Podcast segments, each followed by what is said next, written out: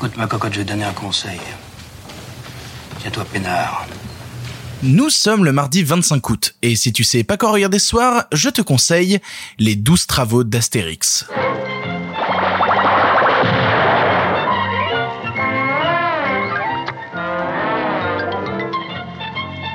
Laissez-nous seuls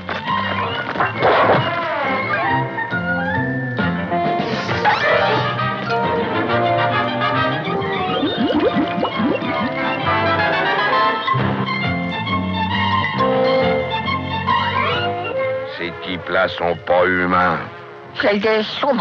C'est mardi, mardi c'est le jour où je te conseille un film pour toute la famille. Et pour l'occasion j'avais envie de repartir un petit peu dans mon enfance, dans les films qui ont fait mon enfance.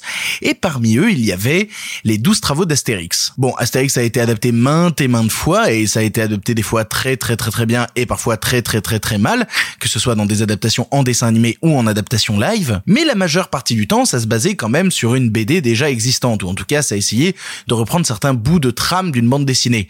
Ce qui n'est pas le cas du tout des 12 travaux d'Astérix. Les 12 travaux d'Astérix, réalisés donc par Goscinny et Uderzo, les créateurs de la BD, nous racontent l'histoire de nos deux Gaulois favoris, à savoir donc Astérix et Obélix, qui vont devoir réaliser 12 travaux, 12 défis euh, pour convaincre César que bah, la Gaule, quand même, euh, on se la donne pas mal. Le truc étant que euh, César dit ah oui, vous avez des pouvoirs divins, j'y crois que dalle, essayez donc de réaliser tout ça. On va donc suivre l'aventure de ces deux Gaulois qui vont passer par des épreuves toutes plus étranges les unes que les autres, hein, parce que c'est parfois des épreuves sportives de type course, ou parfois des épreuves de vous allez au resto et faut tout finir, et je vous préviens, il y a beaucoup à manger. Et je crois pour être tout à fait honnête que de toutes les adaptations animées d'Astérix, celle-ci est ma préférée, ou en tout cas celle qui me touche le plus et qui me parle le plus. Elle a un truc très instinctif en fait qui plaît directement au public, que ce soit les, les plus petits ou les plus grands, à savoir qu'il y a ces douze travaux, c'est un peu comme avancer à travers douze chapitres d'une histoire.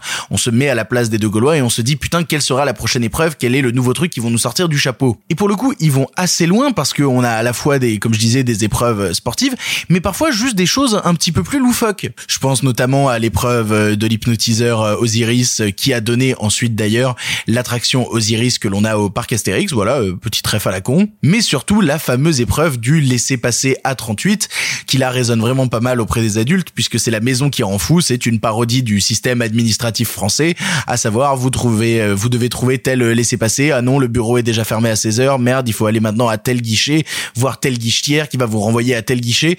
C'est resté comme un monument culte et c'est pas pour rien. C'est pas pour rien parce que le film est drôle, le film est fort, il arrive à parler à tout le monde et en plus de ça, l'animation est vraiment très très bien soignée. Il y a eu une ressortie Blu-ray il y a pas très très longtemps des 12 travaux d'Astérix et c'est assez intéressant de voir que le film a pas tant vieilli là où certaines adaptations 3D ont déjà pris un grand coup dans la gueule parce que bah la 3D évolue et la technologie évolue et bah on peut pas aller contre.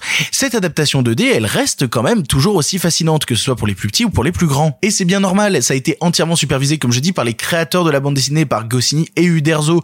C'est même pas tiré d'un album, c'est eux-mêmes qui ont construit toute la trame du film et qui pour la peine même à l'époque ont produit le film avec le studio Idefix, studio d'animation qu'ils venaient de créer. Studio d'ailleurs qui ne donnera que deux films, à savoir Les 12 travaux d'Astérix ou La balade des Dalton. Voilà, deux scénarios originaux aussi. En fait, je suis toujours un peu triste quand je me dis qu'on file aux enfants que des, des films en 3D à la 3D parfois assez médiocre.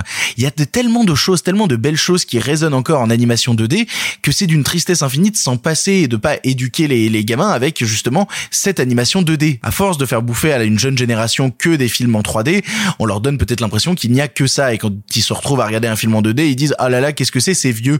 Non, c'est pas vieux, c'est absolument merveilleux et vous allez passer un moment qui va marquer votre enfance. Et puis pour les parents, j'en parle même pas, hein, comme d'habitude Astérix c'est ultra référencé. Je parlais du système administratif, mais il y a pas que ça. On parlera notamment de la station de métro Alésia à Paris. Oui, elle est dans le film. Et personnellement, si je ne devais parler que d'une seule adaptation 2D d'Astérix qui soit de grande qualité, parce qu'on va quand même pas parler euh, d'Astérix chez les Indiens, hein, quand même, on se respecte un petit peu ici, j'encouragerais absolument tout le monde à revoir ou à voir ou à découvrir ou à faire découvrir à d'autres les 12 travaux d'Astérix, une des meilleures adaptations euh, live et animation confondues que le Gaulois a eu sur grand écran. Et rien que d'en parler, j'ai envie de le revoir, ce qui est plutôt bon signe. J'ai déjà envie de le revoir en en parlant. Pour ton information, le film est disponible sur Netflix et en plus de ça, ils ont le nouveau master, donc tu pourras en profiter en pleine qualité. Et si t'aimes pas le streaming Netflix, il est aussi disponible à la location VOD chez Google Play, Orange YouTube, Canal VOD ou Apple Voilà, tu n'as maintenant plus d'excuses, tu sais quoi voir ou revoir ce soir. Et si cela ne te suffit pas, rendez-vous demain pour un nouveau film.